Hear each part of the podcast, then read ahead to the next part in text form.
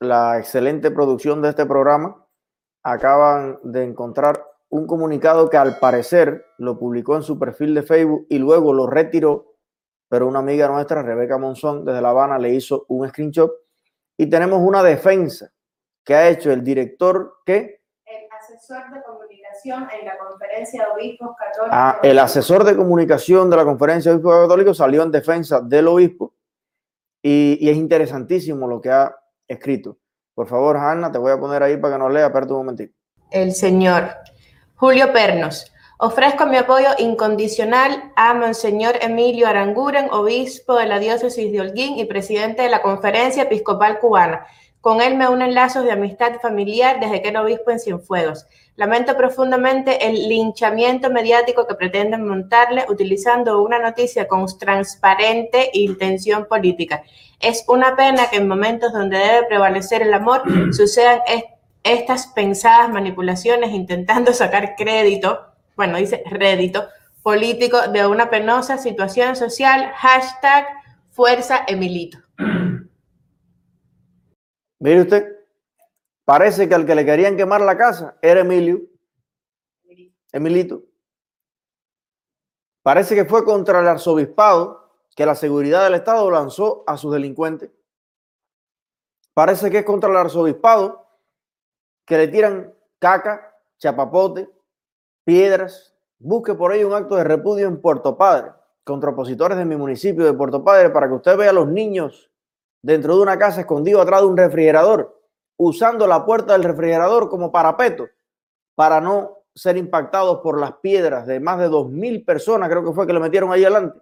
¿Usted se imagina dos mil personas tirando piedras contra una casa de madera de tabla de palma?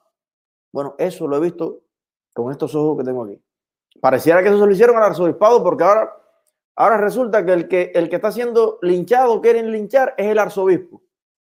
Señor, si al arzobispo lo único que se le está pidiendo es que tenga un gesto de amabilidad, de servicio cristiano con esta familia, que son los que son perseguidos, que son los que son linchados. Ahora yo me pregunto, porque este sí me cayó mal.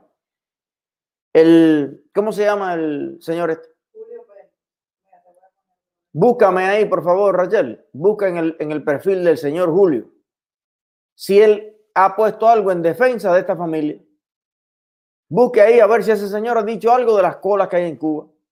Busca a ver si ha dicho algo de los ciento y pico de presos políticos que hay en las cárceles cubanas.